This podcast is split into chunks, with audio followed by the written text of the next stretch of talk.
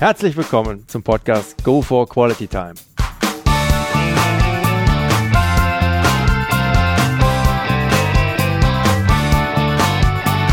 Hier werden wöchentlich spannende Persönlichkeiten interviewt, um mit deren Erlebnissen und Erfahrungen zu mehr Lebensqualität in ihrem Alltag beizutragen. Mein Name ist Detlef Massorts. Ich fühle mich als Weltbürger an vielen Orten dieser Welt sehr wohl habe riesigen Spaß am internationalen Networken und bin obendrein noch ein begeisterter Fußballer. Ich freue mich sehr, heute als Gast Herbert Bruchhagen begrüßen zu dürfen.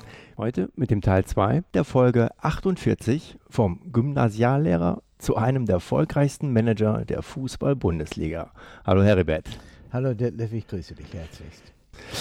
Herbert, was sind deine Führungsprinzipien? Boah, das ist, ist, ist schwer zu sagen. Ich hab, bin, bin, äh, bin, ich habe nicht Sozialkompetenz studiert und ich bin auch kein, habe hab Pädagogik zwar studiert, aber ich bin auch kein besonders guter Pädagoge gewesen, aber ich habe immer das Gefühl gehabt, dass mich meine Mitarbeiter äh, gern gehabt haben. Und äh, einer dieser Gründe war sicherlich der, äh, dass ich äh, dann, wenn sie bewiesen haben, dass sie ihr Metier verstehen, dass ich doch äh, wenig eingegriffen habe, sondern immer mir habe plausibel erklären lassen, von den Fachleuten in der, in der zweiten Führungsebene, warum was sinnvoll ist und warum was das Beste ist.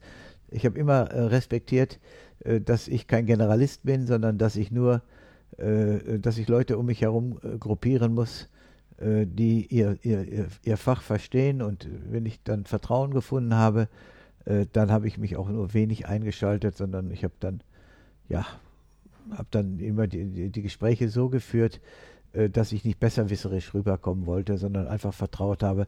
Nur im Bereich, im, im, im Bereich Fußball, äh, da habe ich natürlich schon sehr stark, äh, da habe ich sehr stark meine eigenen Vorstellungen oder meine eigenen Empfindungen habe ich dann sehr stark auch mit, mit eingebracht. Aber als Vorstandsvorsitzender eines Bundesligisten äh, musst du ja viele Dinge äh, beachten. Du bist ja kein Finanzvorstand, du bist kein Marketingvorstand, du bist kein Merchandising-Vorstand, sondern du brauchst überall äh, Fachleute und auch selbst im Bereich Sport äh, habe ich auch erfahren, dass es gut war, dass ich mit Bruno Hübner, nachdem ich äh, äh, acht Jahre in Personalunion Vorstandsvorsitzender und Manager war, hat es mir dann gut getan, dass ich Bruno Hübner äh, dann dazu gewonnen habe, nur um ein Beispiel zu nennen, mhm. oder auch Jens Dott beim HSV, äh, dass es eben Sinn machte, auch nicht alles äh, doch selbst zu machen, sondern dass eben die, die Installierung eines Managers äh, äh, sicherlich, das musste ich auch erst lernen, dass man damit auch eine gewisse Entscheidungsverantwortung abgibt.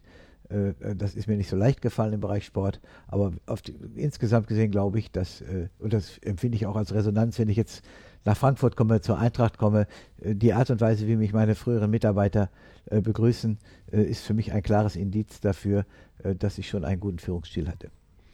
Klasse. Mhm. Ist doch schön, wenn man an alter doch, Stätte doch, da bin ich so doch, das empfinde ich so und das, äh, das ist auch so. Ganz ehrlich, Glückwunsch dazu. Sprich ja. für deine Leistung. Ja. Im Ernst. Lass uns doch dazu bitte auch nochmal kurz auf ein weiteres Zitat von dir eingehen, das da lautet, wissen Sie, meine Frau hat beobachtet, dass ich mich in meinem Leben immer schwer getan habe, wenn ich mich den Meinungen anderer unterordnen musste. Sie sagt, ich sei lieber ein kleiner Herr als ein großer Diener, wie ich finde, ein sehr schöner Ausspruch. Ja. Ich übersetze das mal so aus meiner Wahrnehmung heraus. Du sitzt oder saßest lieber bei einem kleineren Club an den Entscheidungshebeln als bei einem größeren Verein als ausführendes Organ oder nur ausführendes Organ. Was würdest du aber demzufolge anderen Menschen in Führungsebenen als Empfehlung aussprechen? Also ganz habe ich das nicht so erlebt, sondern ich hatte schon eine dominierende Position als, als Mannschaftskapitän, als Spieler und dann als Trainer in Gütersloh. Ich habe aber auch in Schalke erleben müssen, dass äh, die Politik von äh, äh Günter Eichberg gemacht wurde und ich doch in vielen Bereichen äh, zwar gestalterisch tätig sein könnte, aber meine Entscheidungs-, meine Durchschlagskraft der Entscheidungen war dort nicht besonders äh, äh groß. Das hat sich dann in der Zukunft geändert, unabhängig, ob ich Manager oder Vorstandsvorsitzender war, aber ich bin immer souveräner damit umgegangen. Das mag in den Anfangsjahren äh, der Tätigkeit, weil man ja auch immer darauf achten muss, dass man äh, auch die nötige Autorität hat. Auch die Spieler entwickeln ja ein Gespür dafür, wo Bartel den Most holt, wo Entscheidungen fallen.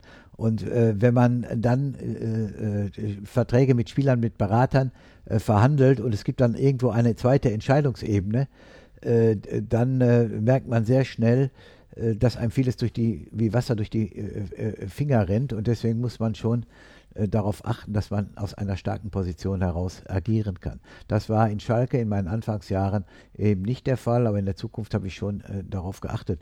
Im Übrigen hatte ich eigentlich da immer zu sagen, wo ich dann Manager und Vorstandsvorsitzender war, aber ich hatte auch nie ein Angebot eines ganz, ganz großen Vereins. Also ich habe ja äh, sicherlich Hamburg, äh, Schalke, äh, äh Bielefeld, äh, Frankfurt sind äh, große Vereine. Aber ja, ist doch klar, dass bei Borussia Dortmund nicht nur Watzke da ist, sondern dass es dort auch einen Zorg gibt und einen, einen Kramer gibt. das ist beim FC Bayern sind ja vier wenn man äh, so will, Franz, der sich im Hintergrund jetzt nicht, nicht mehr so in der Stellung tritt, aber Uli Hoeneß, äh, Karl Hopfner früher, Karl-Heinz Rummenigge als Vorstandsvorsitzender. Äh, dann haben sie jetzt in meinen Jungen, den ich als jungen Spieler dem ersten Vertrag gegeben habe, Brazzo Salihamidzic. Also solche Vereine haben natürlich verschiedenste Ebenen. Und ich hatte dann auch, auch in, in ja, wie soll ich sagen, in, in, in, in Frankfurt mit meinem Finanzvorstand Dr. Bröckel, den gesamten Bereich hat man dann auch abge... Man, mit, mit zunehmendem Alter äh, geht man das, was man als äh, Autorität empfindet, mit Autor, sogenannten Autoritätsverlusten geht man viel, viel leichter um. Ja, wenn du so, weiß ich was, 40, 45 bist und dann willst du auch allgewaltig dort in der Öffentlichkeit wahrgenommen werden, äh, das gilt mit 65 nicht mehr, sondern da kratzt es dich nicht, äh, wenn ein, auf einer anderen Ebene irgendeiner etwas anderes sagt oder eine andere Meinung ist oder wenn man öffentlich dann äh, bewertet wird als, als lame duck, wenn du dann zwei Jahre vorher, bevor ich aufgehört habe in Frankfurt, hat die Rundschau immer wieder von lame duck gesprochen, ja, so what? Ja, aber das hätte mich mit 45 Jahren auf die Palme gebracht. Und mit 65 habe ich gesagt, ja, vielleicht ist es ja auch so. Mag ja sein. Also die, die, die, dieses, äh, lieber kleiner Herr als ein großer Diener, das hat sich im Laufe äh, der Jahre doch, doch sehr entspannt. Mhm, schön. Was ist für dich persönlich dein größter beruflicher bzw. sportlicher Erfolg gewesen? Mein größter sportlicher Erfolg ist, ist einfach die, dass ich sehr vielen Spielern äh, in ihrer Existenz und in der Anlage ihres Geldes, in ihrer Reife, in ihrer Persönlichkeitswerdung äh, äh, zur Seite gestanden habe. Und dass ich dann, jetzt gerade noch am letzten Wochenende in Hamburg, habe ich den verdienstvollen Spieler Alexander Meyer äh, getroffen und wie vielen jungen Spielern ich äh, äh, geholfen habe, in ein, auch in eine bürgerliche Existenz zu kommen. Also das, das findet ja immer im Verborgenen statt. Hm. Und ich habe mich auch immer nach der Karriere immer noch um die Spieler doch äh, äh, gekümmert und die hatten immer Zutritt zu mir ins Büro und ich habe ihnen auch sehr viel äh, helfen können. Das sind die, äh, sind die Erfolge, auf die ich stolz bin. Ich könnte 10, 20 Spieler nennen, die ich die ihr ganzes Fußballleben über äh, begleitet habe und die auch immer wieder noch meinen meinen Kontakt suchen oder meinen mein Rat in Anführungsstrichen. Mhm. Ich will das auch nicht zu hoch bewerten. Äh, aber da, da, das sind, darüber bin ich, das macht mich sehr zufrieden in der Rückwärtsbetrachtung. Das darf es auch. Das darf es auch. Welche Persönlichkeit und da gibt es in deiner Vita ja nun mal einen breiten Fund an ganz außergewöhnlichen Sportstars und Persönlichkeiten, denen du im Laufe der Zeit begegnet bist, hat dich als Mensch am meisten beeindruckt? Vielleicht ja sogar auch jemand, der gar nicht so in der Öffentlichkeit steht. Ja, also, also erstmal, weil mein erstes großes sportliches Vorbild war Harald Norbert. Harald Norbert war bei uns am Gymnasium, er ist Olympiasieger geworden 1964 ich war so in der, in der Quarta. Ach, ihr wart an der gleichen Schule? Wir waren an der gleichen Schule am Laurentianum in Warendorf.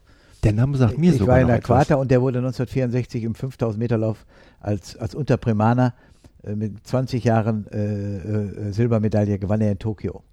Und das war natürlich ein, ein Hero und es war ein Held in unserer, in, in, an unserem Gymnasium. Das war mein erstes sportliches Vorbild äh, in der Leichtathletik. Aber der spielte auch Fußball im Töchter, also der war noch Allrounder ja, was soll ich sagen, äh, danach äh, habe ich natürlich auch Trainervorbilder gehabt, die mir sehr äh, gefallen haben. Beispielsweise äh, war ich ein großer Anhänger auch von Otto Rehagel, ob seiner Fairness und äh, äh, sein, sein Umgang mit seinen Spielern.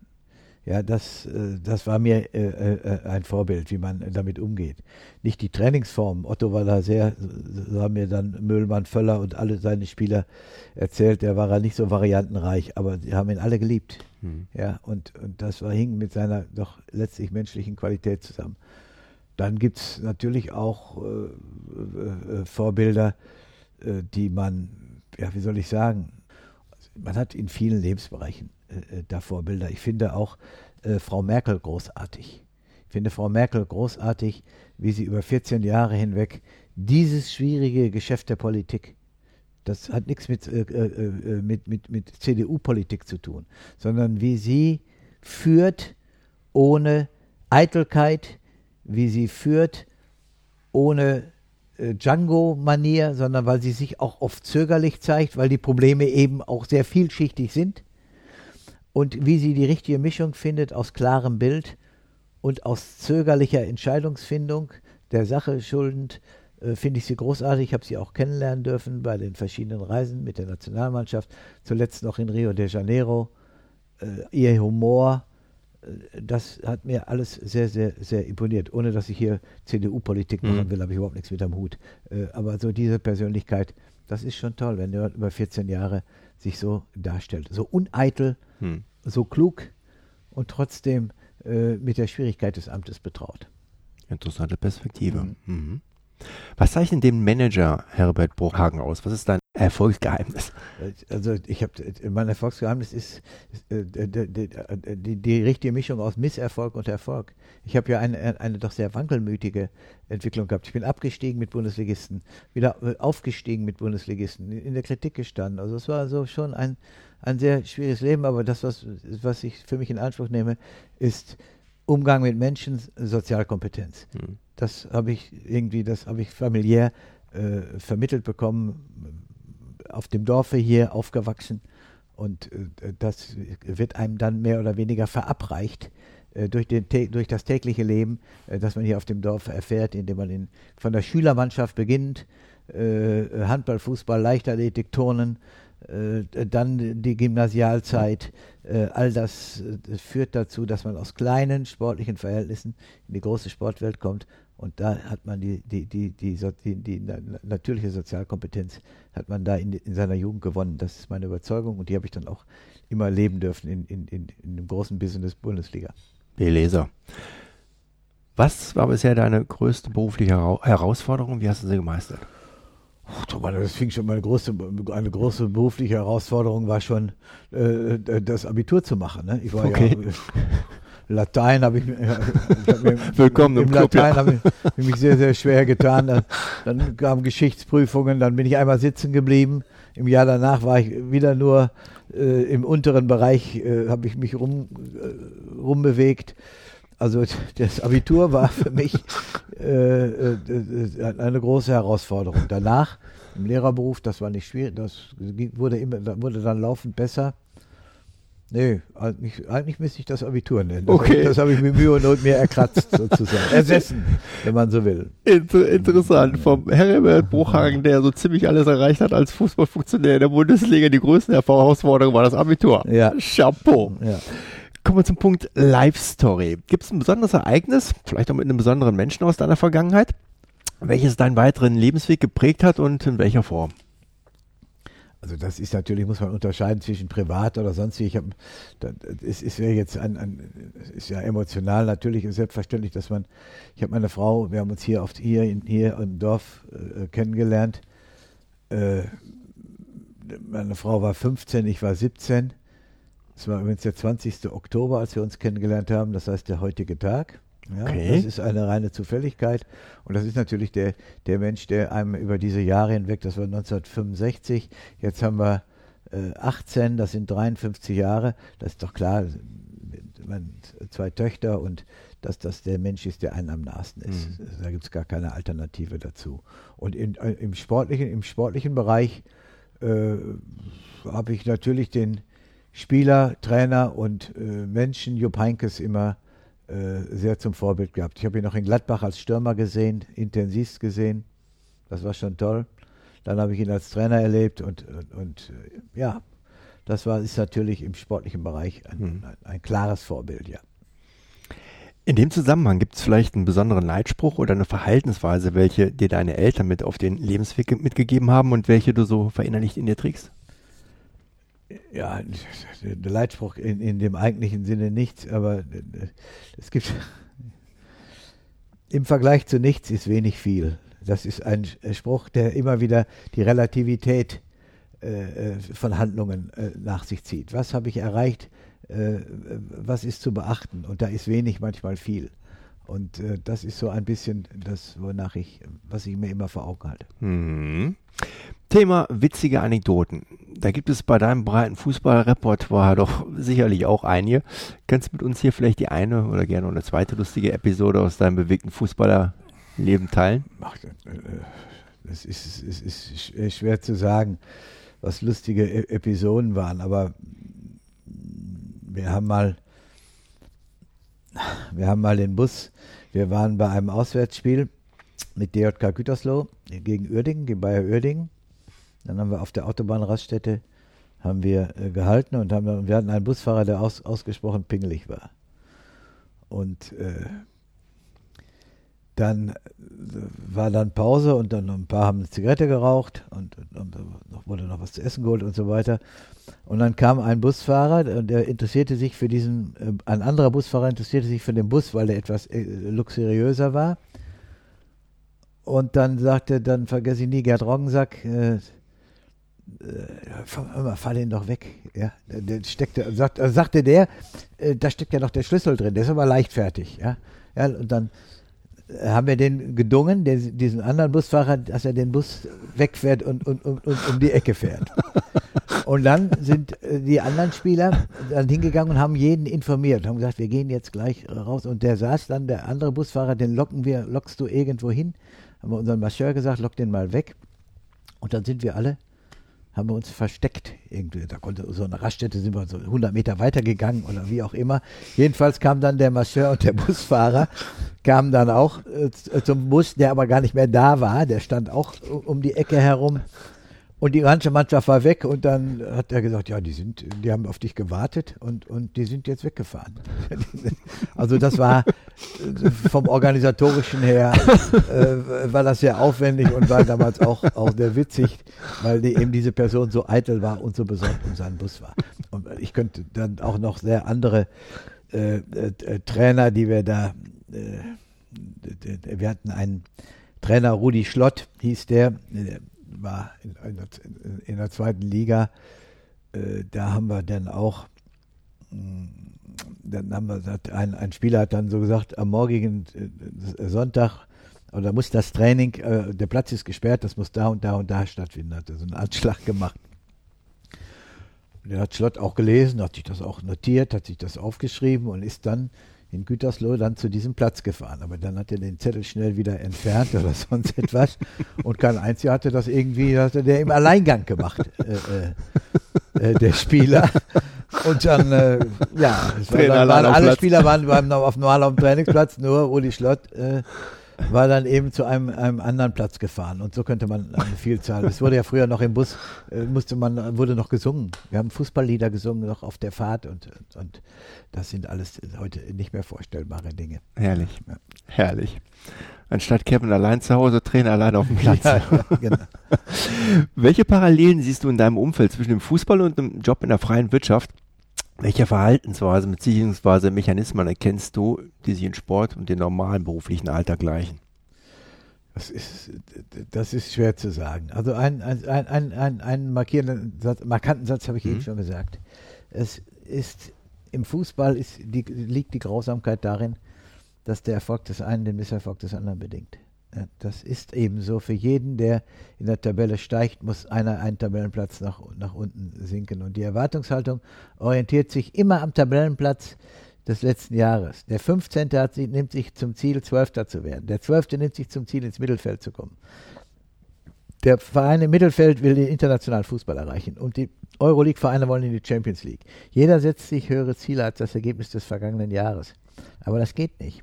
Ja, wenn sich 18 Vereine höhere Ziele setzen, im Kicker kann man das hier mal nachlesen, im, in der Broschüre, die, in der Jahresbroschüre, die vor, vor der Saison kommt, dann ist von 18 Vereinen erreichen 12 ihre Ziele nicht. Ja, und von diesen 12 Vereinen, die ihre Ziele nicht erreichen, erlassen sieben oder acht ihren Trainer. Und das ist in der freien Wirtschaft möglicherweise äh, äh, nicht so der Fall. Auf der anderen Seite auch der, der Trainer, der entlassen wird, bekommt ja eine zweite Chance, eine dritte Chance, eine vierte Chance. Und da weiß ich nicht, ob ein Manager, der beim Misserfolg seines Unternehmens ausscheidet, ob der dann auch äh, in seiner Vita immer wieder auch äh, eine neue Chance bekommt. Da habe ich eher mhm. Zweifel. Mhm. Der Fußball verzeiht also Misserfolge. Wie weit das in der freien Wirtschaft der Fall ist, ich glaube nicht so stark wie, wie im Fußball. Aber die Schnelllebigkeit resultiert daraus, dass sich jeder, es ist der, mit, mit der dümmste Satz, der mag im freien Wirtschaftsleben gelten. Nur wer sich große Ziele setzt, kann Großes erreichen. Aber im Fußball ist es einfach nur dumm. Denn wenn ich mir zu große Ziele setze, dann ist die Wahrscheinlichkeit, dass ich sie nicht erreiche, groß und dann schade ich mir selbst. Ich muss mir realistische Ziele setzen, aber nicht äh, äh, zu hoch greifen, um dann hinterher äh, dann äh, doch mein Umfeld äh, dann äh, enttäuschen zu müssen. Aber ich glaube, das kann man schon eins zu eins auch konvertieren auf die Wirtschaft auch. Gut. Auch da ist dieser Anführungszeichen Größenwahn ja, aber wie gesagt, ich bin jetzt nur immer, ich kann mich jetzt als Gymnasiallehrer nicht unbedingt, äh, ist jetzt nicht unbedingt der Beruf, der mich dazu autorisiert, mhm. über die freie Wirtschaft zu sprechen. Mhm. Ja. Alrighty. Was sind typische Situationen, die bei dir Stress auslösen und wie gehst du damit um? Wie bringst du dich da wieder in den Erholmodus? Also, das erste einmal muss man sich morgens motivieren. Wenn ich morgens am, am Main entlang gefahren bin, habe ich gesagt, mein, mein, meine Kinder sind in Ordnung, ich bin gesund, äh, und so weiter, dann habe ich immer äh, mich positiv selbst motiviert. Auf der anderen Seite, wenn du im Abstiegskampf der Bundesliga bist und sitzt oben im Stadion während der 90 Minuten, äh, das ist einfach nur, äh, das ist Stress pur. Das ist grausam, weil du dir immer die Bilder ausmalst, was passiert, wenn du verlierst. Du hast die Verantwortung nicht ja nicht nur für die äh, 25 Knäblein auf dem grünen Rasen, sondern du hast die Verantwortung für weitere 150 Mitarbeiter. Und, und all die Szenarien, die mit dem sportlichen Misserfolg einhergehen, die, die bilden sich ab und vor Augen hat man die. Äh, das ist, äh, und ich, der, der Höhepunkt, den ich hatte, war in der Relegation mit Eintracht Frankfurt in Nürnberg. Ja, erstes Spiel 1-1 zu Hause dann die Geschichte mit Marco Russ, mit seiner Krebskrankheit, alles war. Und dann fahren wir nach Nürnberg und, und es steht in der Halbzeit 0-0. Wir müssen dort gewinnen, um, um, um, äh, um in der Bundesliga zu bleiben. Und äh, das war nicht mehr auszuhalten. Mhm. Nicht, das war die, ein Höchstmaß an, an Belastung und Stress. Zum Glück ist es dann natürlich auch dann äh, gut gegangen. Wir haben dann das Spiel 1-0 gewonnen äh, sind in der Bundesliga geblieben, aber das äh, möchte ich keinem mehr zu. Also das war fast nicht, das war unmenschlich, so will ich es mal formulieren. Was bedeutet für dich Lebensqualität, Rebell? Lebensqualität ist für mich, wenn ich Sport betreiben kann, äh, wenn ich, ich bin Raucher, das ist ein, ein, eine, ein, eine große Idiotie, äh, aber es ist eben, ist eben so. Und Lebensqualität ist für mich, wenn ich hier in meinem vertrauten Umfeld jogge, Golf spiele, äh, mich auf der Straße beim Bäcker äh, unterhalte, wenn ich mir morgens die Zeitungen hole und Brötchen hole, äh, äh, beim Schützenfest alte Klassenkameraden zu treffen, mit denen ich hier in den Kindergarten und zur Schule gegangen bin. Das kleine Leben äh, hier ist Lebensqualität. Oder wenn ich gestern Abend im, im Frankfurter Stadion war und frühere Mitarbeiter getroffen habe und wenn ich mit Dr. Gramlich Matthias Ohms, den Ex-Präsidenten, Glas Wein getrunken habe und Menschen begegne, mit denen man im Leben vieles gemeinsam gemacht hat und dann so ganz befreit aufeinander zugehen kann, das ist schon, schon, schon Lebensqualität, mhm. ja. Welchen Wunsch bzw. Traum hast du, den du gerne noch erfüllen würdest? Ja, ich möchte gerne lange gesund bleiben, um lange Sport treiben zu können und ich wünsche das auch all meinen, mit denen ich äh, da umgehe und man sagt immer, Gesundheit ist das höchste Gut. Das Problem ist nur, wenn du gesund bist, dann, äh, dann, ist, ist, dann machst du dir das nicht immer wieder klar und du rufst das nicht immer wieder ab. Und äh, das, darüber bin ich mir im Klaren und ja, ich bin also rundum äh, äh, zufrieden mit dem, was mit dem jetzigen Zustand, den ich habe. Und Sport ist für mich ein wesentliches Merkmal, um diese Zufriedenheit auch aufrechtzuerhalten. Mhm. Welche Schlagzeile würde Herbert Bruchhagen gerne mal über sich lesen? Ja, ich habe ja genug Schlagzeilen über mich gelesen, äh, positiver Art als auch äh, äh, kritischer Art. Nö, ich, das muss keine Schlagzeile sein, sondern wenn man, was ich eben schon sagte, wenn man äh, sagt, wenn man von mir sagen würde, dass ich äh, ein enthusiastischer Sportler war, mit Fußball, äh, mit Leib und Seele war und dass ich die alle Sportbeteiligten fair und korrekt behandelt habe, das wäre für mich schon höchst, das wäre etwas, was ich mir wünschen würde, ja. Mhm. Gibt es vielleicht eine Journalistenfrage, die dir nie gestellt worden ist, auf die du aber gerne mal geantwortet hättest? Ich bin, äh, ich habe ja dann, ich habe ja immer der folgende äh, gewählt, jetzt als, als ich 70 Jahre alt geworden ist, bin, hat der HR, das können Sie ja auch mal äh, googeln, hat der HR so ein Feature über mich gemacht.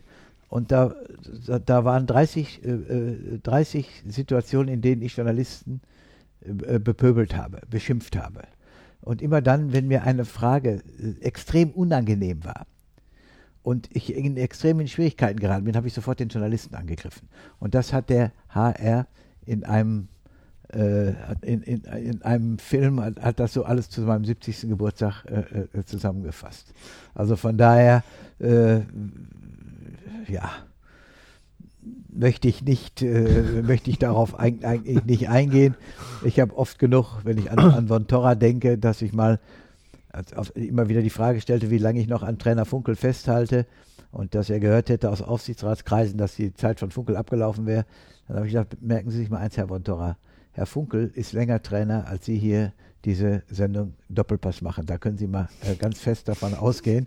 Das heißt, ich bin schon auch in der Lage, schroff und äh, äh, aggressiv äh, äh, Fragestellern äh, zu begegnen. Mhm. Mhm. Aber nur um auch möglicherweise auszuweichen. Und, und das kommt ja beim Publikum immer gut an, wenn man einen Journalisten angreift. Also das liebt das Publikum. Und damit hat man dann die, die, die unangenehme Fragestellung, hat man dann erstmal zur Seite geschoben. Mhm. Und vor allen Dingen, wenn man dann auch so authentisch wie du darüber kommst. Ja. So, mein Lieber, jetzt haben wir die Abschlussfrage. Wunderbar. Wir sind ja schon. genau, genau, genau. Ja. Vor allem die Frau wartet ja schon. Wir fahren ab heute ist der 20. Also von daher ab zur letzten. Ähm, so jovial, mein Lieber, wie du mir hier gegenüber sitzt, was steht denn da als nächstes bei dir an? Ich meine, Ruhestand, ja. den lieben Gott einen lieben Mann sein lassen oder weiterhin Ambitionen im Fußballgeschäft erhalten zu bleiben? Also das ist ja die, die, die Frage, die mich jetzt an meinem 70. Geburtstag äh, gestern im, im Frankfurter Stadion, ja, immer wieder kommen alle auf mich zu und sagen, ja, das können wir ja gar nicht, oder wir glauben das nicht, dass du jetzt, äh, äh na, das muss ja auch keiner glauben. Es ist, es ist so, ich bin mit dem, was ich im Augenblick tue, äh, äh, hochzufrieden und sollte sich dieser Zustand einmal ändern, dann werde ich den Finger heben, aber ich äh, kann es mir beim besten Willen nicht vorstellen. Das heißt, etwas so wie hier jetzt schlau daherreden, ja, äh, äh das ist jetzt, das will ich nicht ausschließen, dass ich mal äh, da für Interviews zur Verfügung mhm. stehe oder dass ich mich äußere. Ich schreibe am Montag den Kommentar im Kicker und, oder ich spreche mit Ihnen oder so, das mache ich ja gerne. Aber das ist ja keine, das ist ja kein äh, Beruf, sondern ich versuche mich als, äh, äh, als Elder Statesman, äh, doch als Betrachter der Bundesliga-Szene, äh, äußere ich mich nach wie vor, wenn ich gefragt werde, gar kein Problem, aber schon mit, den, mit dem nötigen Abstand und auch wissend um die Schwere der Verantwortung, die die Einzelnen haben. Das ist mein Vorteil. Viele äußern sich auch zur Bundesliga, aber kennen die Schwere der Verantwortung nicht. Und deswegen äh, denke ich mir, macht es auch Sinn, dass ich äh, zu gewissen Themen äh, äh, Stellung nehme. Auf alle Fälle. So, und das war jetzt das Finale. Das war das Finale, ja. mein Lieber, auf jeden ja. Fall. Herr Rebett, ein wunderbarer Abschluss, ein tolles und außerordentlich erfrischendes Interview mit allerhand Einblicken und auch reichlich Tiefgang. Ich kann nur sagen, ganz, ganz herzlichen Dank dafür und für deine Zeit. Hoffe und freue mich darauf, das mit dir bei nächster Gelegenheit weiter vertiefen zu dürfen. Also nochmal vielen lieben Dank, hat wirklich mächtig Spaß gemacht und jetzt noch einen wunderschönen Abend zusammen mit deiner Frau. Ich denke, ja, jetzt geht's raus, fertig ab, wir satteln die Hühner.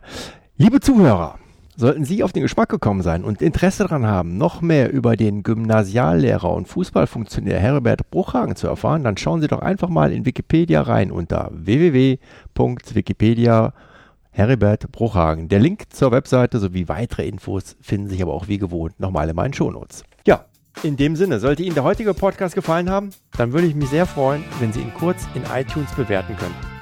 Ihre Bewertung hilft, meinen Podcast sichtbarer zu machen und mehr Leute werden so auf ihn aufmerksam. Ich würde mich sehr freuen, Sie auch nächste Woche wieder begrüßen zu dürfen. Bis dahin eine entspannte Quality Time.